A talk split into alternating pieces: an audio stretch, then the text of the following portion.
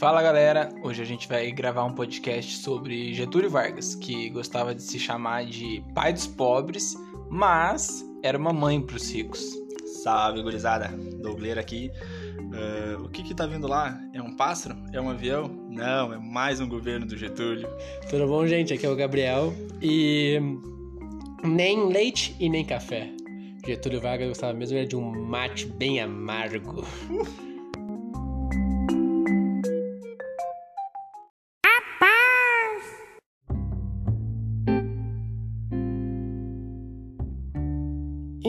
gente, hoje, para mais um trago de história, a gente pretende aqui dar uma desenvolvida na era Vargas, né? Basicamente, da onde que ela se iniciou, para meio dela, onde foi mais estável, para Vargas, e depois a decadência até o tiro na testa. É. Né, que ele entra pra história, mas ah, eu acho que a gente pode começar aqui, como já diriam os inteligentes pelo começo, e falar sobre a entrada de Vargas no cenário político, né? Porque no caso, quando Vargas começa a dar as caras no, no cenário político, o que tinha para ele enfrentar não era um negócio pequeno, não, né? Era um negócio chamado a Grande Café com Leite, que era basicamente São Paulo e Minas fazendo aquele troca-troca amistoso. E note-se que naquela época se, no caso, integrar a um cenário, a esse cenário político, não sendo tanto de São Paulo ou de Minas Gerais, era quase impossível, né? Tanto que Vargas, ele, ele, ele chega botando a mão, batendo a mão na mesa, porque ele, como sulista, como fora desse sistema, já não aguentava mais essa porcaria toda. E era chamado de, na década de 20, República do Café com Leite, porque São Paulo, que representava o café, e Minas, que representava leite, é, mas Minas também tinha bastante plantação de café, ainda tem. Mas tinha esse nome porque eles ficavam sempre alternando os, o, os interesses entre, entre São Paulo e Minas, e sempre era uma coisa ligada à cafeicultura, a um setor agrário da sociedade. Os latifúndios não tinha tanto latifundiário, mas tinha grandes donos de pedaços de terra que exerciam muita influência no governo federal. É, o, o café vem predominando a, a, economia brasileira desde a da época do Império, né? Desde que brotou aí, né? é, desde que os caras plantaram, os caras vendem esse treco aí a torta direito. Até hoje, é um dos produtos mais vendidos no, do, do Brasil é café. E os gringos começaram a a falar ali que da política do café com leite, né? Que ela começa desde ali da, da Primeira República, com, com o golpe do, do Império, já se começa, as oligarquias começam a se rejeitar, e como o café é o produto né, de, de, maior exportação brasileira, o que acontece? O poder meio que se concentra nos dois polos que mais produzem café, que é São Paulo e Minas. E o problema é que só essa região se desenvolvia no Brasil, o resto estava largado às traças que começa a incomodar uma gurizada aí, como o caso do Rio Grande do Sul, que ele tem uma presença política forte nessa época, só que não se compara a São Paulo e nem a Minas. É... Porque Shark não é café. É, porque Shark não é café, né? Fazer o quê? Então, uh, essa, uh, começa a tremer as bases da política do café com leite ali na, na década de 20. E qual é os primeiros movimentos que começam a mostrar que começou a tremer isso? Que era sempre como é que funcionava? Sempre assim, um presidente paulista, no outro ano ele indicava um presidente, um carga, um cara para presidência mineiro. Só que acontece que no meio da década de 20, os caras meio que brigam, porque São Paulo quer indicar outro paulista pro, pro cargo. E aí, meio que numa jogada muito louca lá, o, um militar consegue subir ao poder, que é o Hermes da Fonseca, um militar gaúcho. E o Hermes da Fonseca tinha sido apoiado pelos mineiros, se não me engano. Mas como. Mas ele foi apoiado como retaliação, né? É. Porque não tinha como um, um, um, sulista subir ao poder sem ser, sem ser essa retaliação, né? É impossível. Sem Por... o apoio desses dois partidos era impossível. Porque Minas percebeu o quê? Que não ia conseguir. O apoio paulista era muito maior. Até porque, mesmo os dois sendo, sendo equivalentes, eu acho que São Paulo ainda era mais influente, né? em certa forma, não era? Era mais, influ... era mais influente. Acabou que Minas sabia que não tinha mais o que fazer não tinha mais quem colocar, porque eles poderiam influenciar quando eles queriam. São Paulo ainda ia ganhar, valia mais a pena, como retaliação, colocar uma, um outro, né? Não, não lembro se a ideia do militar foi era a ideia colocar um militar, mas acho que não, né? Foi alguém que estava no cenário político com não. força, né? Porque na verdade os militares também segui- conseguiram uma certa força nesse momento. Não, os militares. né? É, os militares eh, conseguem ganham força no, no, no cenário brasileiro desde a Guerra do Paraguai, eles vêm galgando poder, né? Tanto que eles acabam com o império, né? Então, quem instaura, quem instaura a primeira democracia é os militares, e desde esse período, que é uma coisa que, que vai ficar bem clara no Brasil, é que os militares eles sempre vão ter um papel de importância nas próximas vezes que a democracia cai e volta. É sempre na mão deles, né? Que ela É. cai e sempre na mão delas que ela volta. Sempre na mão, cara. O Getúlio tem que agradecer aos militares. E é importante dar uma contextualizada de que hum, é, o, o contexto da época era totalmente diferente de agora. Atualmente, você precisa para votar, você não precisa ter dinheiro, você não precisa ter um pedaço de terra, você não precisa ter um salário alto. Para votar, você simplesmente tem que ser maior de 18 e ah, eu não lembro qual que é a regrinha. Ela teria que ser alfabetizado. Tinha que É, ser alfabetizado. Tem que e saber tinha- escrever seu nome. Tinha questão censitária também, né? Tinha que Sim, sim. Tal renda. Na época você tinha que ter um número X de renda, que a gente não, não lembra o número certinho, mas também é diferente. O importante era que pouquíssimas pessoas conseguiam o direito ao voto, e mesmo que se conseguisse, tipo, tinha poucas opções, porque era aquilo dali. Era São Paulo e Minas. Na verdade, até que não eram poucas opções, né? Eram as únicas opções viáveis que tinha, sim, né? sim. Porque não vale nada. Tu vai apoiar, tu vai pegar um, um- um cargo, uma pessoa de cargo político que possa votar e vai votar num. Num qualquer outra coisa que não seja mineiro ou paulista, não vai ganhar. Vai ganhar sem perca de voto, basicamente. E mais, se eu não me engano, eles também prometiam é, certos é, regalias pra quem votasse neles, né? Eu acho que a manutenção do poder não era só por por é, concentração, mas também era por, por conseguir conceder regalias pra, pra quem votasse neles. É, a gente tá vivendo o período do coronelismo, né? É. Então era tipo, era voto de cabresto, os coronel chegavam e falavam, bota no meu candidato, que o meu candidato vai me ajudar depois. E os caras tinham só que aceitar Era basicamente o que eles faziam, né? Eles pegavam. Até tinha muitos coronéis, né? Até dando uma contextualizada, que os coronéis pegavam e alguém, né, da, da- da- do, do eixo de coronelismo dele ali, da cidade dele que ele cuidava, e investia em educação, investia em formação e enfiava o cara na política e fazia ele crescer. Tem exemplos de políticos que, que é, vieram nas mãos de coronéis pra subir, pra quando subisse num cargo alto o suficiente mandasse as. Eu não lembro se chega a ter presidente nessa, Eu acho que não. nesses moldes, mas eu acho que governador tinha a torta direito. Direito. né? E também, na época, não tinha o voto secreto. Então, tipo, o coronel que tava com uma arma ali apontando pra ti, ele sabia em quem que você ia votar. Era legal votar. Uma emoção grande. Todo dia um ataque do coração diferente. Tá, agora que a gente deu uma contextualizada, também é importante falar que Getúlio Vargas, tipo, não veio do nada. Ele veio aos poucos subindo na política e a família dele já era desde as revoltas federalistas do, do Império, a família dele já estava envolvida em política, então não veio do nada. Daí ele. Outro fator também que ajuda o Getúlio na questão política é que ele tinha contatos com o Borges de Medeiro, que foi governador do, do Rio Grande do Sul, que foi o primeiro a tentar meio que quebrar essa hegemonia. Acaba não dando certo. E aí, alguns anos depois, o Getúlio vai lá, tem até um coisa que o Getúlio vai falar com o Borges de Medeiros, tipo, ah, o que, que eu posso fazer aí pra tentar fazer coisa. E aí o Borges de Medeiros meio que concede, não, vai lá, filho, que tu, tu vai conseguir. E... Até porque esse conseguir era algo meio suicida, né? Tinha que esperar realmente ter uma falha, porque era um, era um projeto quase perfeito. Tinha que esperar os caras brigar, né? Tinha que esperar São Paulo e Minas brigar pra, pra alguém tentar chegar lá e falar, ô, me apoia então já que tá brigado com o cara. Exato, foi o que aconteceu. E Getúlio depois chegou com os dois pés, né? Porque entrou o. Vai entrar, no caso, esse. Esse tenente. Esse tenente sulista, e Getúlio já vem nas costas dele, não vem? Quem? Do que tu falou? Porque... O Borges de Medeiro? Isso. Não, o Borges de Medeiro acontece antes. Então, sim, no caso isso. Ah, o Getúlio funciona. vem, vem junto, ele, ele ganha uma, uma relevância política durante esse movimento do Borges de Medeiros aí. É legal de pensar que a, a caminhada do Getúlio é muito nessa. Eu mando alguém na frente, subo nas costas, a pessoa faz e eu integro. É, Daí, em- no fim da década de 1920, teve as eleições que sagraram o Washington Luiz, o presidente do país. Só que daí a galera já tava muito de saco cheio da, da situação de sempre São Paulo, Minas, São Paulo, Minas, e o Washington Luiz era de São Paulo.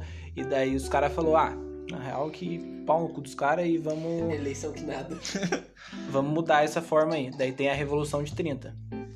que é uma revolução, né? Não é um golpe. Até é uma boa de explicar qual é a diferença dos dois, né? Até porque a gente tava discutindo sobre isso antes. Antes, não. Em off. em off, tava pelo menos discutindo sobre o que, que é.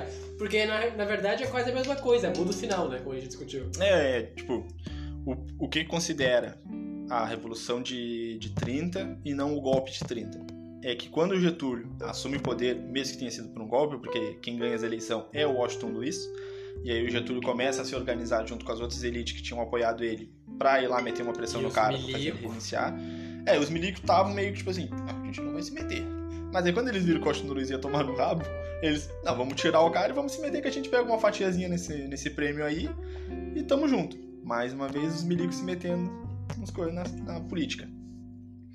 Mas então, por que, que é uma, uma revolução e não um golpe? Porque em 1930, quando Getúlio assume, ele muda o status quo da sociedade brasileira. Ele consegue quebrar com a hegemonia do café com leite, ele quebra com essa política e aí ele instala um novo regime político em cima. Então mudou o status do, da política brasileira. Por isso que é uma revolução e não um golpe, como acontece mais pra frente. Basicamente, o processo é o mesmo que muda o final. Uma revolução muda o status quo e uma- um golpe mu- muda quem tá no poder, mas mantém o Mas status mantém o quo. status quo. E o Vargas, as elites que apoiavam o Vargas eram principalmente as elites urbanas, porque elas estavam começando a surgir no país, só que o governo ainda apoiava, o governo Café com Leite, no caso, apoiava muito é, políticas agrárias, porque era disso que os caras viviam, de café e leite, e daí eles a elite industrial que estava recém-nascendo estava vendo que o Vargas tinha um quê ali de, de querer industrializar o país, de modernizar, então eles começam a apoiar também. Que Vargas, a gente, a gente percebe que Vargas ele, ele vem, e tem muita gente que pega e vê Vargas como, como o próprio Igor diz, como pai dos pobres, né? Porque ele luta para que, que haja depois o, o, né, o sobrenome de Vargas podia ser muito bem sindicato, né? Depois de um tempo podia ser Getúlio Sindicato Vargas, mas tu percebe que ele começa a, a- o caminho político dele, ou melhor, o caminho político importante dele, ajudando uma, teoricamente dando um apoio à minoria, né? Ah, E ele mantém essa ideia de ajudar minorias, mas da certa forma, né? Porque ele sabia. Porque Getúlio, ele. E isso é algo que, que se pode. Que muita gente vê ele como tipo, não, ele fez isso porque ele é uma boa gente. Getúlio fez coisas boas? Fez, fez de fato coisas boas, mas nunca foram porque eu sou alguém bom e quero fazer bondade. saudade dos direitos trabalhistas do Getúlio. É isso. Eu me aposentava neles. Exato, tá ligado? Só que nunca foi porque, não, eu sou uma pessoa boa e tô aqui pra ser um político bonzinho. Não. Ele fazia isso pra ganhar apoio de- da- das classes que ele tinha que ganhar apoio e pouco importava pra ele o que ele fazia, sabe? Mas nessa época ele já vem apoiando uma, uma pequena parcela aí da sociedade que não tava na- na- no foco, na onda, né, de, de, de progresso, que era as, as, as, as potências industriais, que tava, não tinha como crescer, né? Numa política basicamente agrária não tinha como crescer. Então o Getúlio vem, carrega junto com eles o desgosto, tu vê que ele já vem puxando aquele desgosto, né? Já, não, tá desgostoso? Vem comigo, vem comigo. É, ele consegue nessa mão juntar os tenentistas. Exato, Vem junto com ele. exato. Então ele juntou militar, político e minorias trabalhistas urbanas. É, mano, mano, juntou as elites urbanas, os, os coisas, tudo. Juntou uma galerinha que tava de cara já. Exato, e, e- e não junto aí tu pensa, não, ele juntou essa galerinha pra fazer uma revolução, não, ele juntou essa galerinha pra se ele se colocar no poder. A revolução foi resultado, né, da, da situação. Não, o movimento dele nunca foi, ah, eu quero fazer uma revolução. O movimento dele é, não, eu quero pegar o poder. Exato, e tanto que ele, ele entrou na política, ele, o, o- o- tu, tu vê que o, depois, quando a gente for citar mais, os discursos deles com a população é o mesmo discurso. Só muda a forma de falar. Reciclagem é tudo. Exato. Mas a gente vai ver que ele ainda vai crescer muito e depois desse, do, da revolução ele entra no poder, os milico finaliza o homem, coloca o bolo todo na mão do Getúlio e pega um pedaço e fala, tá te me devendo. Tá na conta, quando a gente precisar, tamo aí contigo, vambora. Famosa troca de favor. E aí, quando a gente precisar, tu nos chama. E basicamente acontece por aí. Vai acontecer mais coisa, mas isso aí a gente, a gente vai conversando com o tempo.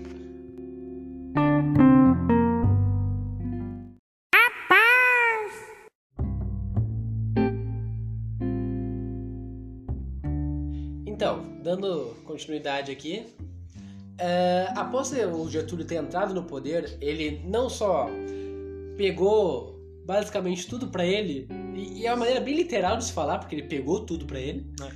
Só que ele teve alguns problemas até conseguir se estabilizar de fato em 33. Estabilizar não, né? Que ele começa a fazer alguma coisa decente, né? Até então ele faz tudo por ele. É, um dos primeiros movimentos do, do Getúlio no poder é ele vai tentar buscar uma centralização do, do poder, né? Então ele pega, assume o executivo, assume o legislativo, fechando a Câmara, o, a Câmara não, o Congresso, os deputados, mais. Ele fecha. Acabou. E aí agora ele manda nos dois poderes. Ainda tem o judiciário, né? Mas. Ele não vai se meter. É, não tinha por que meter nele agora. Ele pega não só isso, ele fecha o Congresso e fala assim: então, acabou governador. O único que sobra é o de Minas, que é meu faixa. Cria. Cria, meu cria. E aí o que, que ele faz? Ele coloca um monte de interventor. Aí eu te pergunto, pergunto pra vocês, por que, que ele coloca um monte de interventor? Resposta.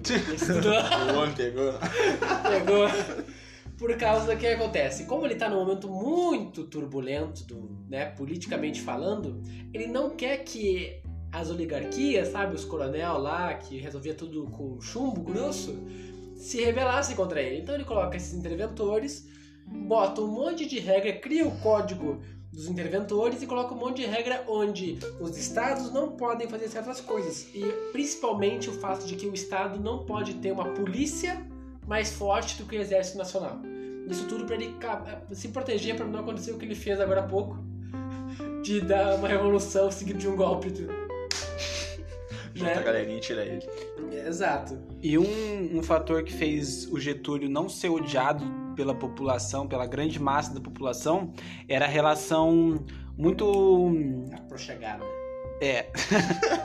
com, com a igreja, porque tinha uma troca de favores que favorecia muito o Getúlio, porque ele começou a instaurar é, uma lei que obrigou a ter ensino religioso nas escolas. E se hoje em dia o ensino religioso é 90% ensino cristão, imagina em 1930. Era uma aula de cristianismo e deixava as, cri- as crianças mais católicas do que já era. Então, até, eu- até eu me formar tinha catequese? Ah, eu não fiz catequese. Eu também não, mas tinha catequese. Graças a Nossa. Deus. E em troca disso, a igreja, em troca desse favor que o Getúlio deu para a igreja, a igreja é, apoiava o governo dele. Então, tipo, saía, os dois saíam bem dessa, dessa troca. E, inclusive, foi em 1931 que foi inaugurado o Cristo Redentor, que hoje é o principal ponto turístico do país. E, tipo, aquilo lá foi o ápice do, da união Estado-Igreja, porque Imagina você ter um, uma estátua que fala que seu país é cristão e, e apoia o governante. Nem tanto. Pra quê, né? Pra quem está laico, vamos fazer uma estátua gigantesca do nosso Salvador Jesus Cristo. Ninguém quer fazer uma estátua gigante Não, e, e- né? e isso aí, no caso, quando foi construída a, a, a estátua, né? Um cardeal veio aqui, santificou a estátua e mandou a frase que, segundo o Boris Fausto aqui, Boris Faustinho, Faustinho? ao coração santíssimo de Jesus, reconhecendo-o para sempre seu rei e senhor. Estado laico? Estado laico. Estado vai para quê, né? Laico. Estado não é laico. É, tem as outras Mas lá. é, é legal o que o Igor disse, porque de fato a igreja salvou de fato a a pele de, do Getúlio, né? Porque pegou uma massa que naquela época, boa parte, ou se não toda, era basicamente cristã, né? E fez com que eles ficassem não a favor, mas não ficassem contra Getúlio, né? O fato é que Getúlio ainda tinha muita coisa, muito chão para percorrer, porque ele tinha que lidar com. Lidar não, né? Ele tinha o apoio dos tenentes, apoio, entre aspas, mas ele tinha uma crise. Não sei se você sabe, aquela crise, pouca coisa aconteceu, né? Um pouquinho. Ah, pou- pouca, pouco emblemática no mundo. Né? Na crise de 29, onde ele não tinha pra onde mandar o, o- todo o, o- a, a Liga Econômica do Brasil, ele não tinha pra onde enfiar toda a mercadoria. E tinha os oligárquicos do café que estavam tipo, mano, meu. Mas pra onde meu café? Os caras estavam só. Porque na crise de 29, tipo, quebrou muito os Estados Unidos e, por consequência, o mundo. Porque, tipo, a crise foi tão grande que um quarto dos norte-americanos não tinha emprego na época. Então, tipo, você não tem emprego, você não sabe o que que você vai comer, você não vai ficar comprando cafezinho importado. Tanto que pode-se pensar que os Estados Unidos naquela época era uma das. Era não, era o país mais bem desenvolvido e e com mais chance de emprego, né? Naquela época era. E aí tu coloca essa quebra e o Brasil estando num momento instável de revolução, quando Getúlio ah, veio, veio juntos problemas. E um deles é pra onde é que vai? O meu café, senhor Varguinhas. Ah, o Varguinhas olha pros caras e fala: Deixa com o pai, que o pai compra e dá um jeito. Os caras, ah, mas que jeito é? 60 milão aqui na tua mão. 60 mil, mil na tua, na tua mão, o que, que tu vai fazer com isso aí? Segura, segura o pagode que o pai sabe. Getúlio, Getúlio vai pegar e não, não consegue vender tudo, né? Óbvio, ninguém tava comprando. E o que, que ele faz? Ele pega e fala, mano, queima. Queima esse assim treco queima, aí. seu Getúlio? Ah, não tem o que fazer, temos trem aí, joga junto com carvão e é isso aí, vamos Aí queimar café. fogo. Ele fala que faz isso porque ele vai conseguir equilibrar o preço e conseguir sanar a demanda. Porque teoricamente ele pagou. Mas ele não pagou, né? Não. Deu. O que a gente sabe é que deve ter ficado com um cheirinho tão gostoso, aquelas linhas café. trem agora ligado à Nossa cafeína. Senhora. Que cheirinho gostoso de café passado. Então, e, e tu- a gente vê que Getúlio ele arca com as consequências do problema que ele mesmo quis ah, pegar, né? Porque ele quis se colocar na presidência. E ele resolve da melhor maneira possível. Ou seja, da maneira que ele quer. Tudo, tudo basicamente da maneira que ele quer. Porque até então, é uma coisa muito engraçada, porque mudou o status quo, né? O que acontece quando muda o status quo? Se perde algumas coisas. A Constituição é uma delas. Pergunta se o desgraçado fez uma Constituição. É, ele demora um pouquinho pra fazer. Um pouquinho? Ele entrou em 30. Quanto é que ele faz a Constituição? Em 34. Quatro aninhos de várzea. Quatro aninhos de eu que mando nessa droga aí, vocês só beleza, cara.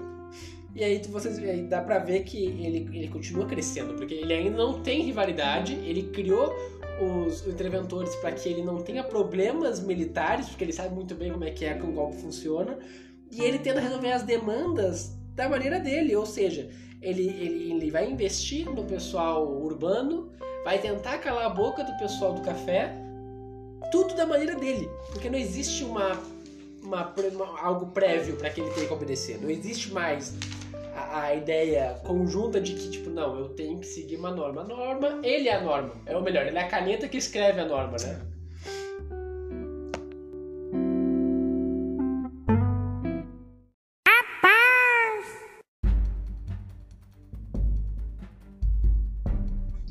E é impossível a gente fazer um podcast de Vargas e não falar sobre o trabalhismo ou populismo, porque ele sem dúvida foi o principal líder populista que o país já teve, tanto pelo tempo que ele ficou, que ele ficou mais de 10 anos no poder, quanto pela importância dele para os trabalhadores da época. O populismo teve diversos outros nomes, teve o Lula, teve o Brizola, teve o Juscelino, que era um líder populista diferente. O Juscelino, que tipo, foi depois do Vargas, ele. Trabalhista progressista. Era desenvolvimentista. Desenvolventista, isso, obrigado. É, ele era um trabalhista desenvolvimentista, enquanto o Vargas era um populista trabalhista. O fato é E que vocês têm que pensar que ele não fez tudo de novo. Ele não fez o que fez porque ele, ah não, eu gosto muito dos trabalhistas. Ele fez o que fez porque ele sabia que era uma classe fácil de chegar e uma classe fácil de se ganhar apoio, né? Até, até tanto que ele luta muito por eles, mas para ter o apoio deles.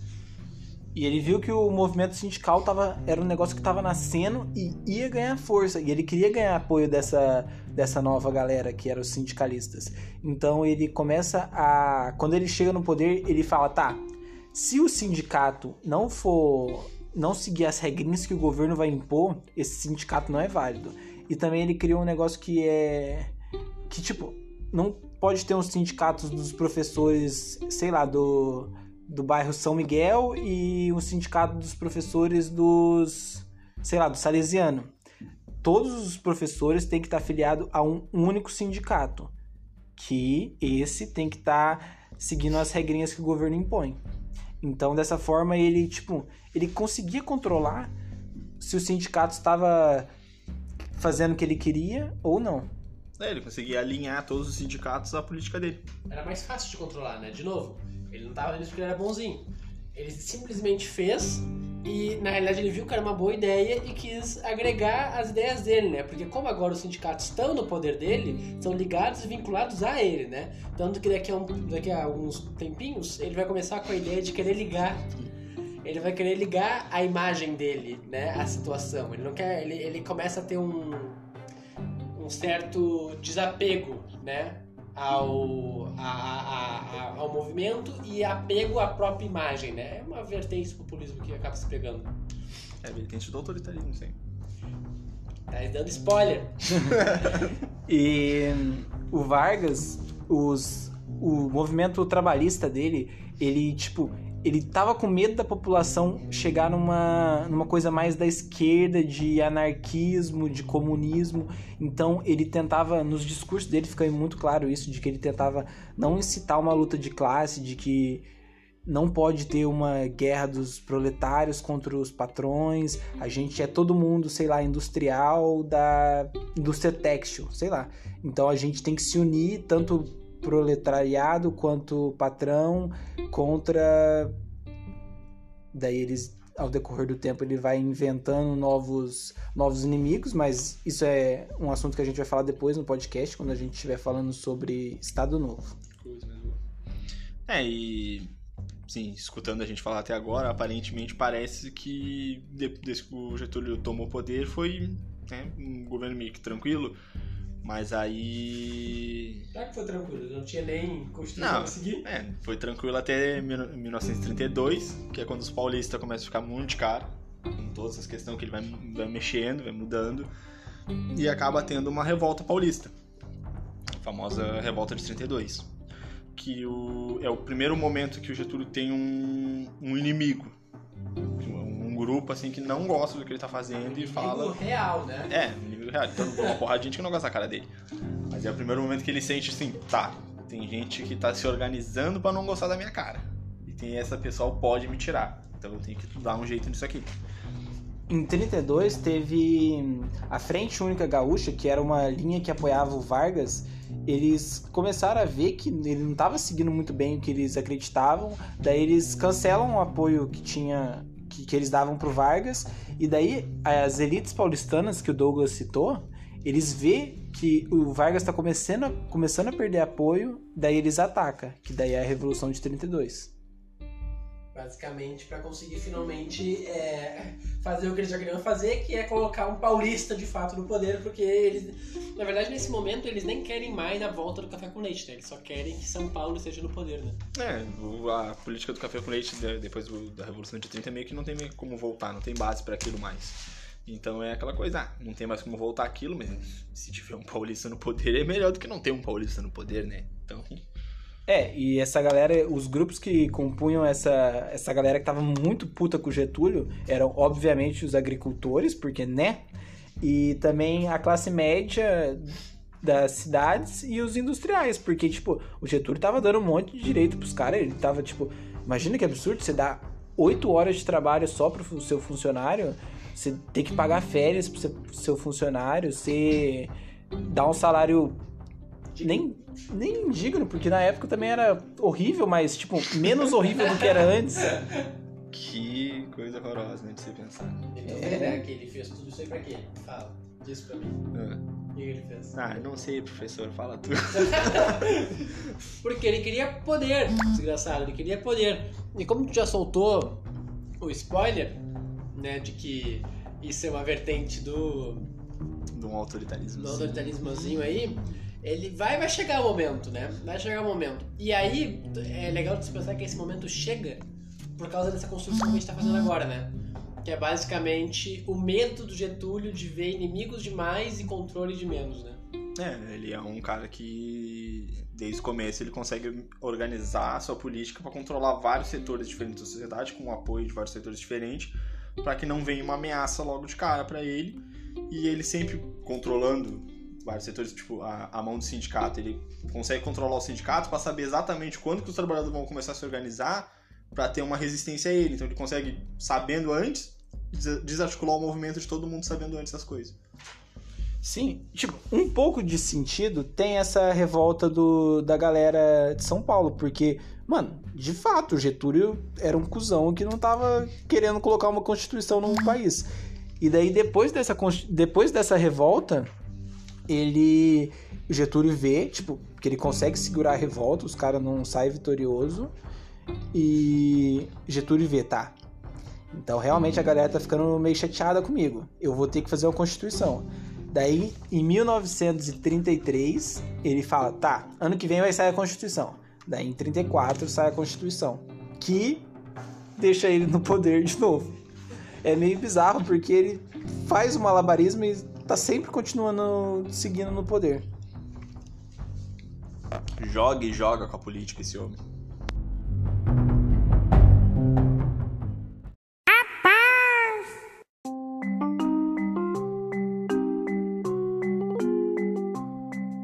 É, dando a continuação aqui sobre os planos do Varguinhas, não dá pra dizer também que a gente, a gente tá jogando muito ele, né? A gente tá jogando muito mal ele. Eu acho. Acho que não.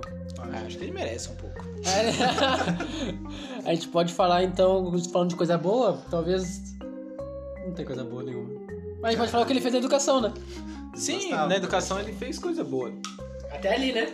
Sim, foi no governo dele que foi fundada duas universidades muito importantes para o país, que é a USP e a UFRJ. Claro que tem outras, mas nessa época do Vargas ele queria que, o, que tivesse uma elite mais intelectualizada no país, então ele investiu em universidades que usassem de verdade o ensino e a pesquisa. Porque antes, cara, antes as universidades eram muito bizarras, porque, tipo, você, você entrar na faculdade, você tinha. Você não, você não tinha que ter o diploma do ensino médio. Você tinha que pagar e ter dinheiro e ter status e entrar no bagulho. E o Vargas, no início do governo dele, já institui que, não, pra você entrar na facul, você tem que ter pelo menos o ensino médio, que na época é ensino secundário, né? Isso. É, acaba que ele investiu nisso, mas percebam a, a fala do, do, do Igor. Para uma elite mais intelectual. Te pergunto, Douglas, aqui. Hum, Ele fez isso pro pessoal mais pobre? Claro que não, né? Pelo amor de Deus. Por que, que ele queria? Por, que, por que, que ele queria uma elite mais. cabeça? Mais cabeça? Mais cabeça. Por Não quê? sei, professor. Sim, no governo ele. No início do governo, ele, tipo, ele meio que cagava pra educação dos pobres, dava os direitos trabalhistas pouco, só pra eles não. os trabalhadores não ficar muito perto dos comunistas e dos anarquistas. E, tipo, ele era tão anticomunista que no início do governo dele ele já destituiu o PCB e falou, mano, quem tá no PCB vai ser caçado politicamente, é isso aí. Tem comunista no nome não pode ser político. É, PCB é Partido Comunista do Bra é, Brasileiro. Não pode. Não pode. É, nesse período aí também da, da expulsão tem o- aquele caso da. O, qual é o nome do, do líder? O Luiz Carlos Prestes, que era tenentista, né? Foi. Foi convidado a ser retirado do país, né? De leve. De leve, né? Teve o, o episódio também da, da Olga Benário, né? O cara a- era a mulher do Luiz Carlos Prestes e o Getúlio simplesmente manda ela pra Alemanha nazista pra ela ir pra um campinho de concentração e ter uma vida muito boa. Exato. Tu vê que o Getúlio já começa a, a, a, a bailar, né? A dançar com essas coisas. É, ele já começa a mostrar um pouquinho do, do alinhamento mais ou menos político que ele se, que ele se encaixa ali, né? Conversa Mal ou bem, ele é. Ele é, vê- vai ele é a ser. autoritário, né? Então, né? assim, então, então mandar um, um prisioneiro de guerra pra Alemanha nazista, né? E no início do governo dele, a gente já falou que ele, tipo, o foco dele, dele pra educação era mais as elites. Só que com o decorrer do tempo, ele foi vendo que a população pobre também queria um acesso à educação. E daí, no decorrer dos anos, ele foi diminuindo os níveis de, de analfa- analfabetismo no país. Claro que isso diminuiu de verdade só depois da ditadura militar, que é, muitos anos depois do que a gente está falando, mas no governo dele já começou a diminuir um pouco o nível de al- analfabetismo e ele também queria integrar É, porque na época tinha muito imigrante no Brasil. E, tipo, os imigrantes lá da Europa, eles ainda não entendiam muito bem o, a nossa língua, os nossos costumes. Então, a escola também servia como um, um elemento para integrar o, o estrangeiro no país. Tanto socialmente quanto cultural, culturalmente. Pega pra ver que até o próprio Boris Faustin, ele fala que a, a, linha, a, linha, a linha que basicamente a educação do, do Vargas seguia era de valores hierárquicos e, e conservadorismo nascido da influência católica, né? Mas em nenhum momento Vargas tomou, tipo, da- deu a cara a tapa dizendo que era fascista, né? Nenhuma mostrou ações é, integra, é, de ra- fascista, né? Ele foi é, dando aquela né, de pêndulo que ia pro fascismo, não, não, não sou fascista não, sabe? política pendular. Exato. É, e vale notar que nessa época já tinha um movimento de cunho fascista no Brasil, que era o integralismo, que no começo eles apoiam o Getúlio, mas o Getúlio jo- joga eles pra escanteio dizendo: Ô gurizada, não é bem por aí, eu não vou me aliar com vocês, porque senão queima o meu lado ferrado mesmo. Podia ter feito isso depois também, né? Mas o fato é que eles ainda têm noção, ou o mínimo de noção, de que tem problema ele, ele ficar flertando com esses lados um pouco mais. Um pouco mais não, é totalmente errados. Mas o fato é que ali, aqui ainda, neste momento específico, ele ainda tá naquela construção de poder, né? Tanto que ele anda esquizofrênico achando que todo mundo é, é inimigo. Sim. E, tipo, mesmo não sendo fascista e ele tinha um quê ali de conservadorismo nas suas políticas educacionais, tipo, era uma estrutura extremamente hierarquizada. Tu tinha que seguir, cara, era tão bizarro que o ensino religioso era diferente para homens e para mulheres, porque tipo, segundo a igreja e o estado, tipo, é diferente o que uma mulher vai fazer na sociedade e que um homem vai fazer. Então era duas salas diferentes, uma para as gurias, que elas iam aprender a comportar, a respeitar o marido, a a- Sim. tipo de coisa que acham que é coisa de mulher. É, era bem, bem bizarro. Não que hoje seja, não, hoje é diferente. Muita coisa melhorou, mas muita coisa ainda falta para melhorar. Essa relação de dominação masculina Infelizmente ela tá aí ainda, né? é, eu ia citar um outro autor, mas é muita viagem, citar. muita viagem. Mas continuando, o Vargas ele acaba que esse investimento na educação foi para ideal de não, vou trazer aqui uma elite mais bem reformada, uma elite mais bem posicionada, uma elite pensante. Voltou para um ideal que onde pobres também precisam de educação, flertou com o fascismo, só que ia naquela né, na, naquele pendular onde ele ia flertar com o fascismo, ele voltava porque via que era um negócio um pouco mais perdido. Só que Vargas foi construindo uma imagem nacionalista, uma imagem integralista, uma imagem onde, onde a, a- ele tinha o controle da situação inteira, mas ele- esse controle derivava do fato de que ele estava ajudando as massas necessárias, né? O que não era, o que não era bem falso, porque ele deu uma mão de fato, mas os porquês contrários, né? Sim, ele, tipo, ele deu os direitos básicos, básicos, básicos pros trabalhadores, só que ele não queria, tipo, no fundo ele não queria ajudar os trabalhadores, ele queria, ela, era mesmo que eles se alinhassem ao governo e não fosse pra alguma coisa mais extremista, com luta de classe e algo mais revolucionário, entre aspas. Como eu disse, ele via inimigo em tudo quanto era canto, né? E isso acaba piorando com o tempo, até porque isso serve como desculpa pros pequenas, pequenas tramóias ele faz daqui a pouco.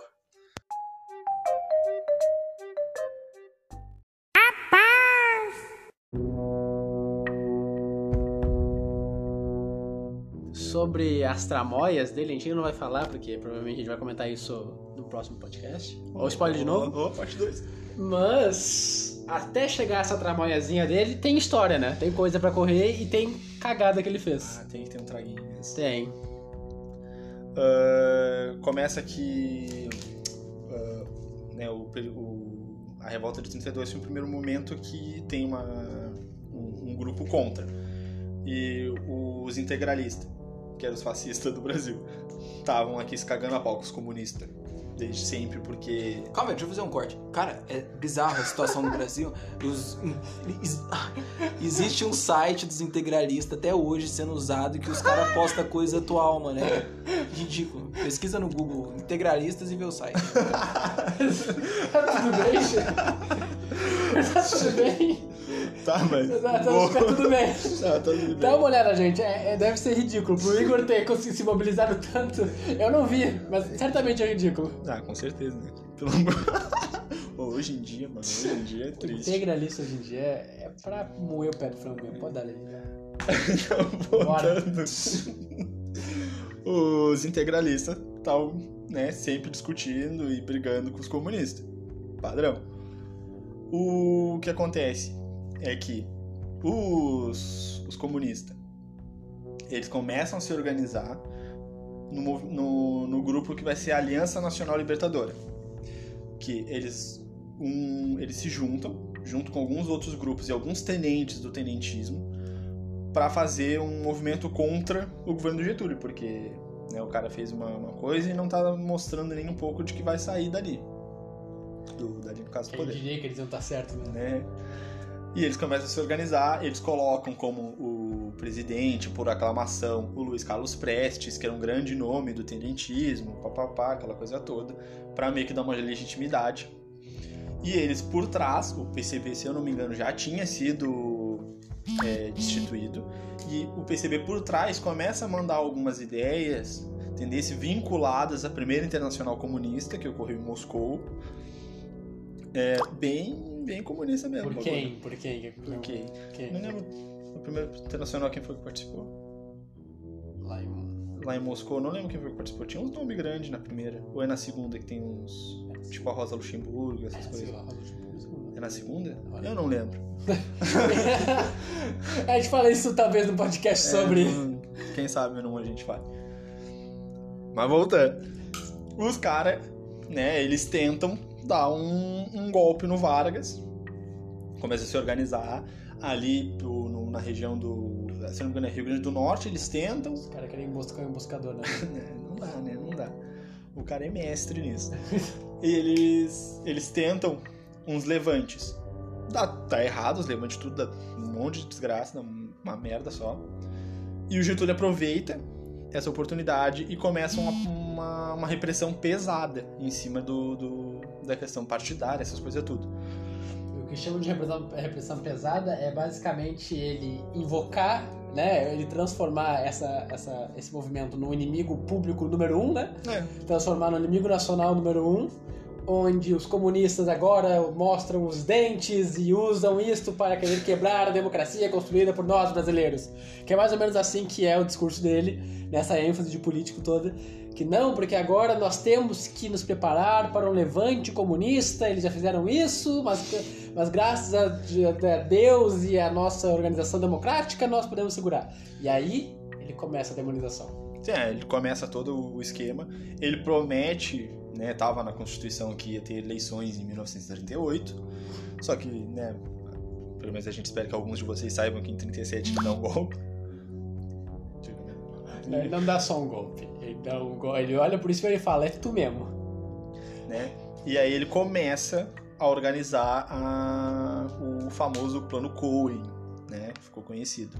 Que basicamente é o seguinte: ele pega um, um esquema de um integralista que estava escrevendo como que seria feita uma insurreição comunista. Olha as ideias dos caras no país. E ele pega insurreição comunista feita por por integralista. integralista. Nice. Olha as ideias dos caras. Que é esse integralista, no caso, ele tava fazendo esse plano pra poder eh, publicar no jornal integralista, mostrando, olha só o perigo de deixar esses caras livres, papapá.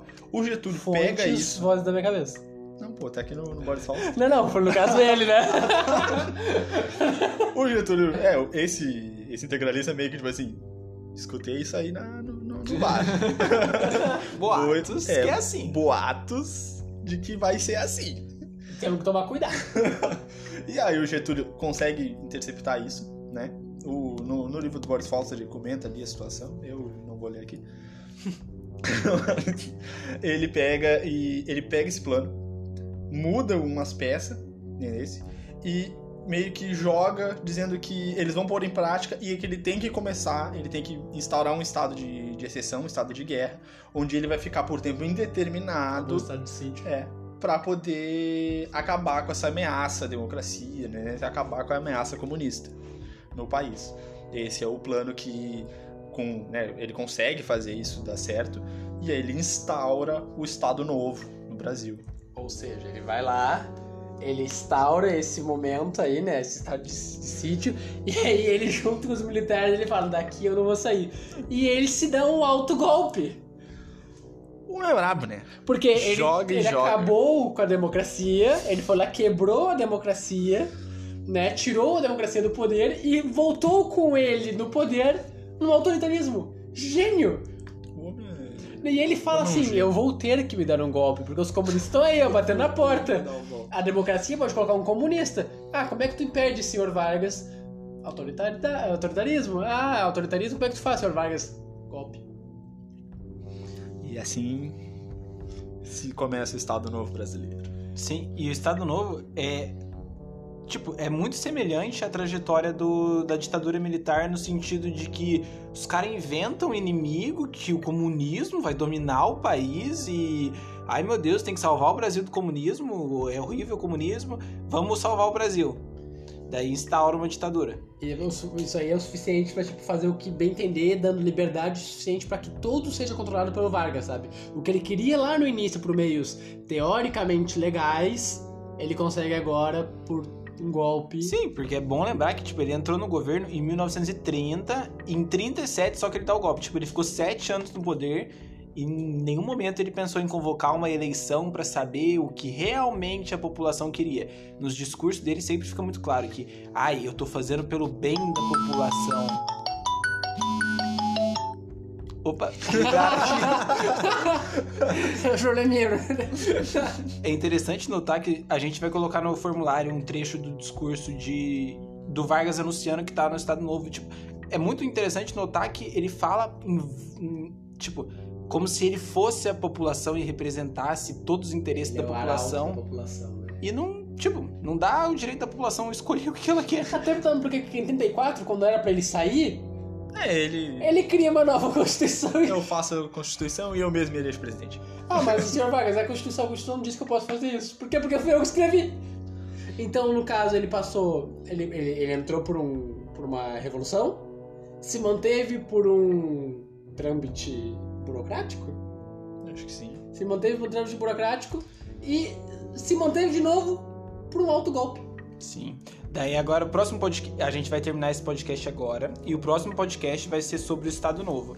E ouvindo as críticas é, construtivas de vocês, a gente vai falar o embasamento teórico que a gente teve. A gente já citou o Boris Fausto no livro História do Brasil, a gente se apoiou muito nele. Muito bom. Só que também a gente usou a coleção do Lira Neto, que está na Companhia das Letras. São três livros da história do, do, do Vargas. De Tulinhos. É muito bom, muito bom. E também tem mais dois filmes, caso a galera seja mais visual. né? É, tem um documentário do Prestes na Amazon que chama O Velho, História de Luiz Carlos Prestes, que é muito bom porque boa parte da vida política dele foi enquanto o Vargas estava no poder. Com Vargas no cangote. E tem o filme de 2004 que muita gente já deve conhecer, que é Olga. Esse filme é um- Isso foi bom. Não lembro de ver, mas Não teria que ver agora. Eu vi na escola, sei lá, eu tinha uns 12 anos. Vamos ter que ver, mas nada. a gente continua com as tramóias de Vargas assim que possível.